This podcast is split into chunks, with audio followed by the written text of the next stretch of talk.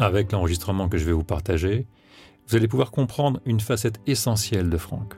Franck réagit à ce qui est devant lui, ce qu'il entend, voit, lit ou ressent.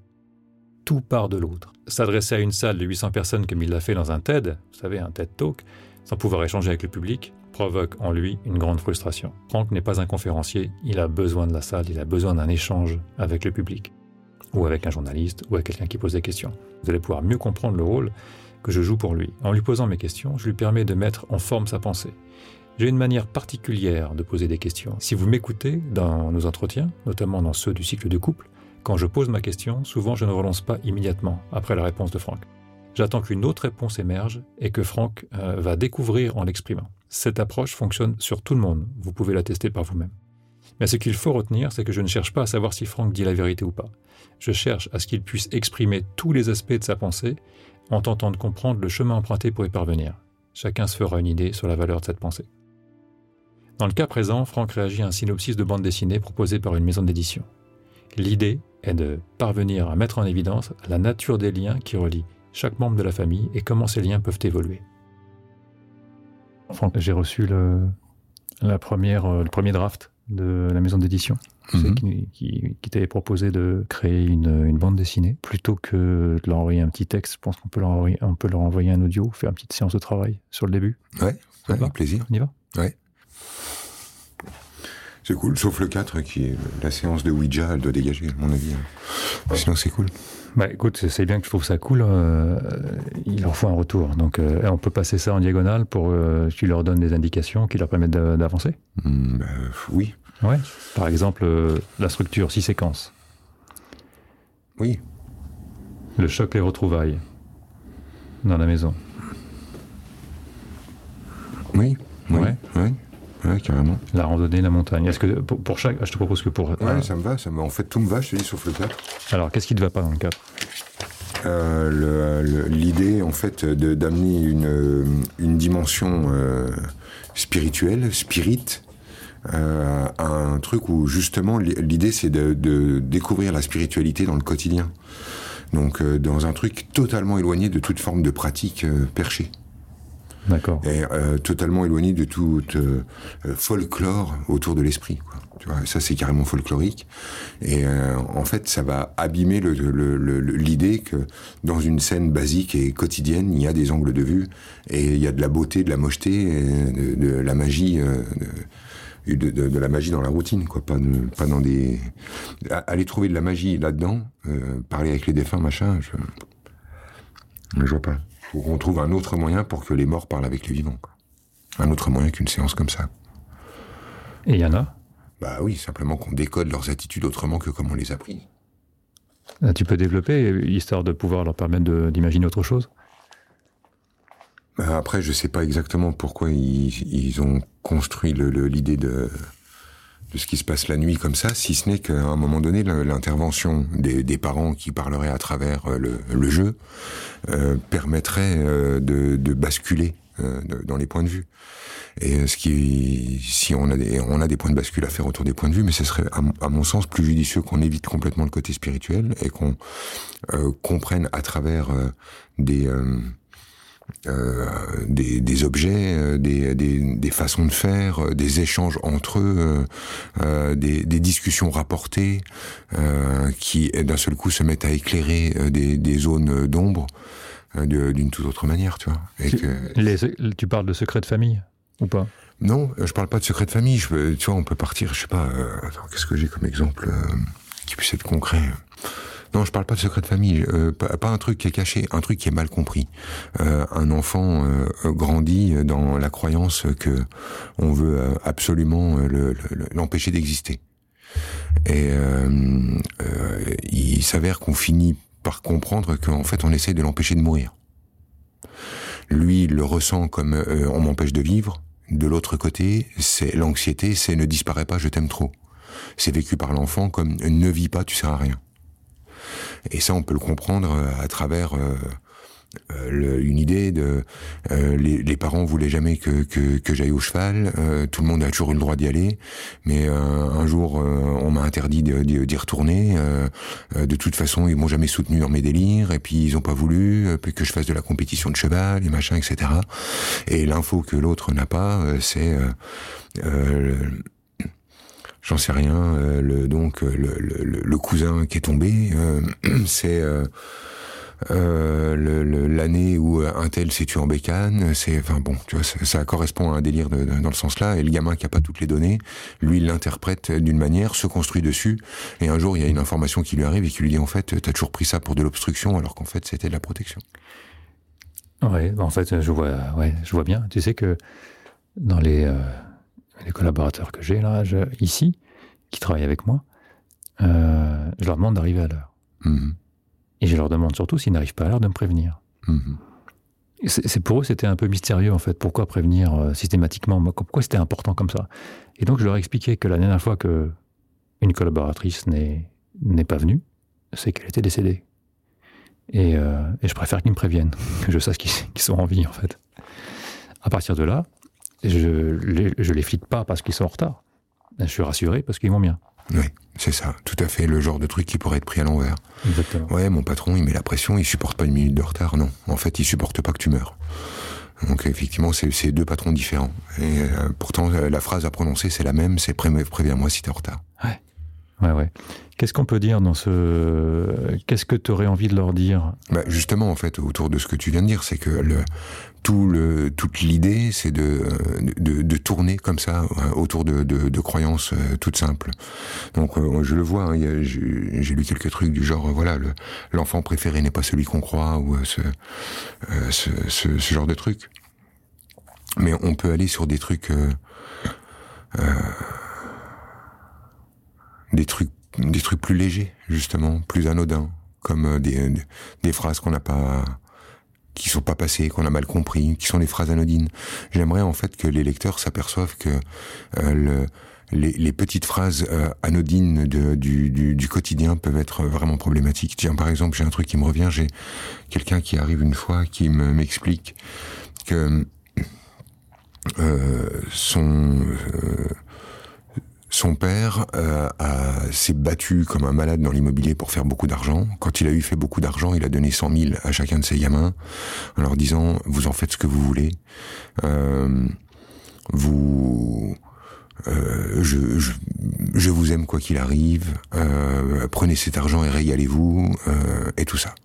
Donc là, on est sur un truc de waouh, super cool c'est génial quel papa tu vois qui travaille et puis qui ne donne pas son argent contre un espèce de truc de filiation de tu dois me ressembler ou tu dois faire enfin vraiment très cool. Je vous mets à l'aise et j'ai envie que vous soyez euh, que ce soit facile pour vous. Et euh, le, gars de la, fratrie, ils sont trois que, que je reçois, lui, euh, il est complètement paralysé dans la vie, il est complètement bloqué. Et il est euh, bloqué en fait parce que euh, il est depuis le jour-là, euh, son père, sans s'en rendre compte, l'a obligé à être heureux. Parce que du coup, il n'a plus de raison de se plaindre, il n'a pas de raison de se battre, il n'a pas de preuves à faire, il n'a pas, il est paralysé parce qu'il est arrivé avant d'avoir eu à faire le chemin. Et non seulement il n'a pas de chemin à parcourir pour arriver à un endroit que les gens visent, mais euh, en plus, il n'a pas le droit de, de, de, se plaindre, il n'a pas le droit d'être malheureux, il n'a pas le droit, puisque en fait, il est servi. Et euh, et lui, en fait, ne comprenait pas pourquoi il, euh, il se mettait dans un tel marasme mental à toujours chercher de la douleur. Ce qui pourrait correspondre dans le, dans le synopsis là au, au fils adolescent de 17 ans qui, euh, qui est paralysé dans son canapé. Il a 55 ans, mais il n'en bouge pas une et il peut pas s'engager. Et en fait, il est paralysé par trop d'amour. Tu vois, on, pourrait dire que le gamin, il est paralysé parce qu'il n'est pas soutenu, il n'est pas entendu, etc. Lui, il est paralysé par trop d'amour. Euh, on, lui a tellement dit euh, c'est libre, c'est grand, c'est ouvert et tu peux devenir tout ce que tu veux, qu'il peut plus devenir quoi que ce soit, puisque être tout ou être rien, c'est devenu la même chose. Et il peut être paralysé par cette euh, espèce d'obligation de on a tout fait pour que tu sois heureux, on t'a tout donné pour que tu sois heureux, donc maintenant tu n'as plus qu'une demi-vie à vivre, tu es obligé de vivre heureux. Et euh, dès qu'on se sent obligé euh, à vivre heureux, évidemment, notre notre appel à, la liberté, notre besoin de libre arbitre nous pousse immédiatement à aller chercher du malheur. Et euh, voilà, ça peut tourner en rond sur des trucs comme ça où euh, le gamin ne comprend pas, enfin les autres frères et sœurs ne comprennent pas comment cet enfant, l'aîné, qui a été si servi, si chéri ici, etc., euh, n'en bouge pas une. Alors qu'en fait, justement, c'est de, c'est d'avoir reçu tout ça qui peut le paralyser, par exemple. D'accord. Après, c'est plutôt d'ailleurs une structure de Benjamin. C'est, c'est, c'est là ils ont mis que c'était le gars de 55 ans qui bougeait pas. en général, c'est, c'est le dernier qui bouge pas. Euh, le, premier, en fait, s'est bougé et inconsciemment a tout fait pour ressembler à papa. Donc, euh, en général, il construit très très vite, euh, du mieux qu'il peut. Euh, il est très branché pognon. Euh, derrière, on a une fille qui est la deuxième, qui elle veut absolument pondre. Donc là, on est en plein dans le, le besoin de euh, je, je veux faire une famille pour que celle-là enfin soit parfaite.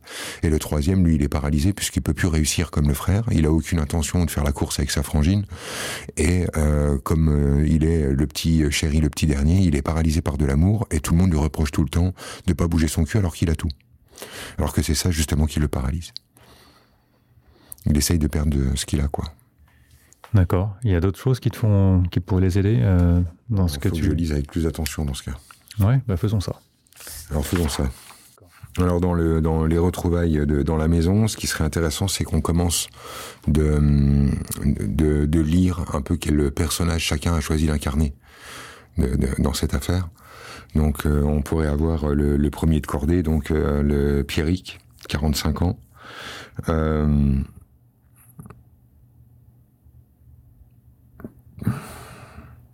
il y a, y a un, problème en fait déjà dans les personnages, c'est l'écart d'âge entre les entre les personnages. Tu vois, ils ont 10 ans d'écart tous. Ouais.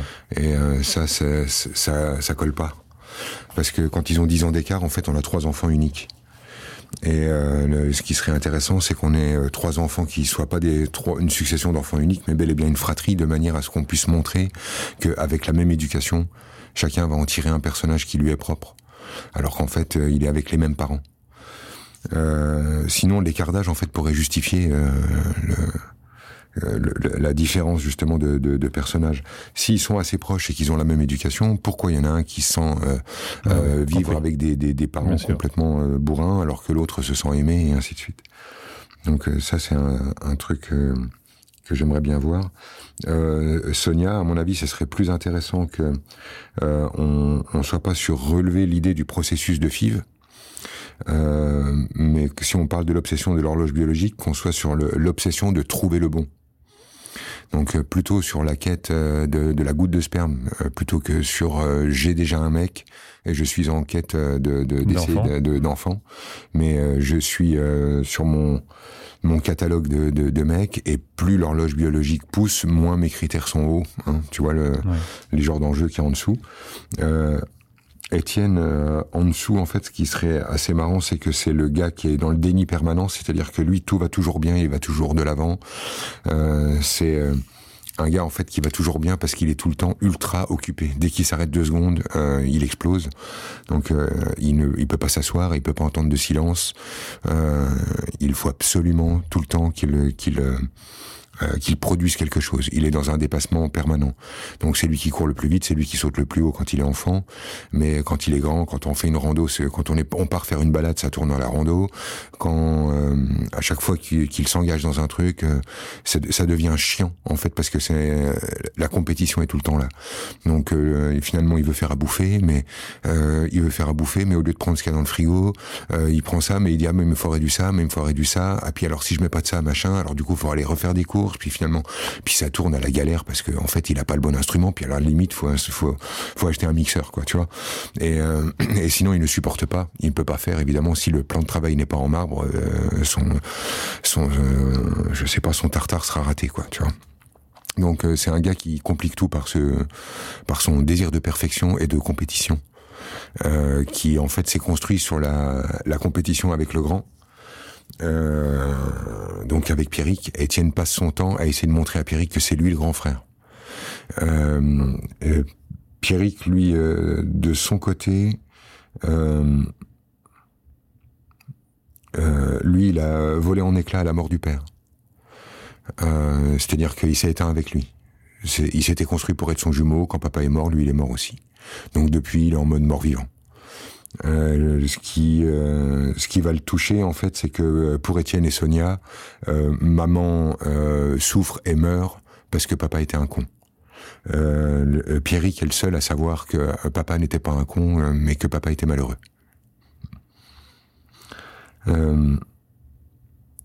donc Pierrick, quand son père est mort, il s'organise pour tout perdre. Euh, il s'organise en fait pour être un salaud, pour perdre sa femme, pour perdre la garde de ses gosses, pour vivre dans un appart de merde, pour manger de la merde, pour arrêter de travailler, pour devenir moche.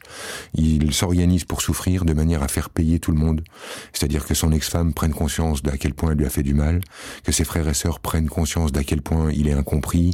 Euh, en fait, euh, il va devenir euh, lui plus son père, c'est-à-dire qu'il veut attirer tout le malheur de la famille sur lui. Ça, c'est le premier angle, mais en fait, le retournement, c'est que son attitude sous-jacente, c'est de devenir le paratonnerre pour tous les autres. En gros, lui, ce qu'il veut, c'est dès que papa meurt, il veut attirer tout le malheur qui peut tomber sur la famille sur sa gueule pour protéger les siens. Son délire sous-jacent, c'est si c'est moi qui divorce, si c'est moi qui tombe malade, si c'est moi qui suis moche, c'est moi qui suis alcoolo, si c'est euh, moi qui vis dans l'appart le plus pourri, si quand il y a une merde, si elle arrive chez moi, je protège les miens. Il veut être le paratonnerre. Ça, c'est des trucs que tu as vus en, stage chez des gens Ouais, enfin, je sais pas, je déroule, en fait, là, je les fais exister dans ma tête. D'accord. Donc, on a un sentiment que ça sort vraiment d'une réalité que tu as pu. Bah, je te dis, en fait, moi, dès que, si je fabrique la famille, euh, j'ai facile à fabriquer leurs leur liens hmm. comme ça, ouais, mais par expérience, ouais, sûrement. Mais oui, j'en ai vu des paratonnerres, ouais. J'en ai vu faire ça. J'en ai vu vraiment s'organiser pour, euh, pour dire, ça, c'est quand. Euh, quand un enfant voit un de ses frères et sœurs se, se faire cogner, là, lui, il va s'arranger pour être le plus con de la fratrie, pour que ce soit lui qui soit cogné. Hmm. Parce que c'est plus dur de voir un enfant se faire cogner que de se faire cogner soi-même. Hmm. Donc euh, il y en a comme ça, et souvent donc les, les têtes de cordée à la Pierrick seront capables de, de, de, de, passer pour un con tout le reste de leur existence si ça leur garantit au fond que ça protège leurs petits frères et leurs petites sœurs. Il y a six séquences, euh, l'enchaînement des séquences, qu'est-ce que tu en penses? Euh, je sais pas. Euh, on, passe, on, on, saute les personnages du coup. Ah non non non non. Excuse-moi, je pensais que. Euh, parce qu'ensuite on parle des relations entre les parents défunts et les enfants. C'est bien si je développe ça, parce qu'après tu, vas l'envoyer. Ah oui absolument, je vais l'envoyer. Donc entre les parents défunts et les enfants. Oui, alors là, on peut prendre le truc de différentes manières. On pourrait d'abord établir le lien de chaque enfant avec chaque chaque parent. Donc euh, pour ce qui est du père, euh, Pierrick est le seul à le comprendre euh, parce que euh, euh, Pierrick est le, est le seul à savoir qu'il s'appelle Pierrick parce que le meilleur copain de, de régiment de son père s'appelait Pierrick et que et qu'il est mort en Algérie. Boum, ça ira, tu vois comme comme idée. Donc euh, Pierrick est le, le, seul en fait à savoir qu'il s'appelle comme ça en hommage à son à son copain et il est le seul à savoir que papa il picole parce qu'il a perdu son meilleur pote. Mais en fait si le truc est jamais sorti c'est parce que en fait euh, papa et Pierrick étaient un peu amoureux et que euh, Pierrick euh, a perçu ce truc-là, a su ce truc-là, et il est le seul à, savoir ce truc-là. Que papa était peut-être un peu bi ou un peu amoureux de son. En tout cas, voilà, il était jeune, il était en Algérie et ils avaient cette relation. L'ambiance sonore du jour nous vient d'Inde. Dans le prochain épisode, je vous partagerai le pilote d'un nouveau programme gratuit qui sera bientôt diffusé sur YouTube en vidéo.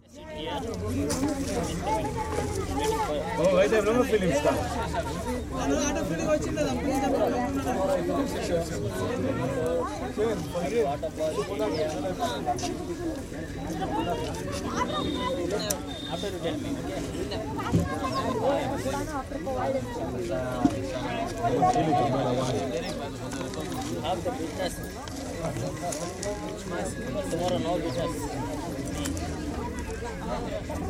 You give me very happy. Okay, bye. Tomorrow. See you morning, sorry. See you morning. Why?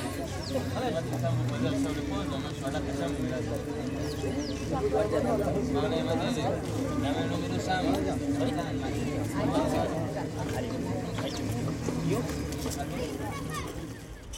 रीत पवन की उजली किरण की जी करता है साथ चलूं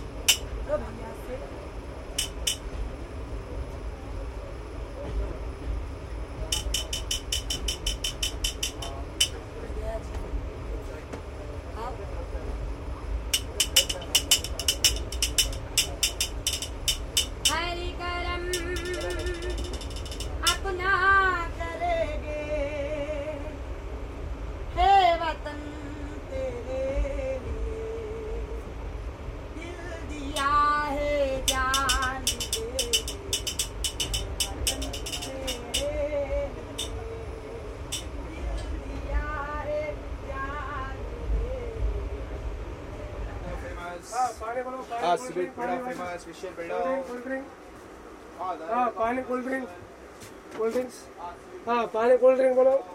पानी cold drink पानी हाँ पानी कोल्ड ड्रिंक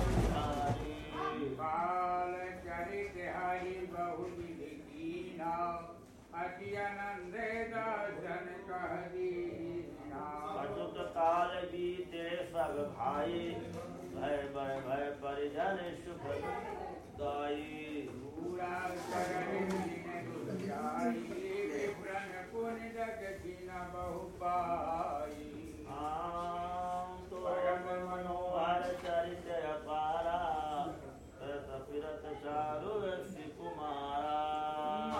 मन बचन अभूतर जोई अखिल पितर प्रभु सोई भोजन करत बोल जग राजा नहीं आवत तजिबाल समाजा।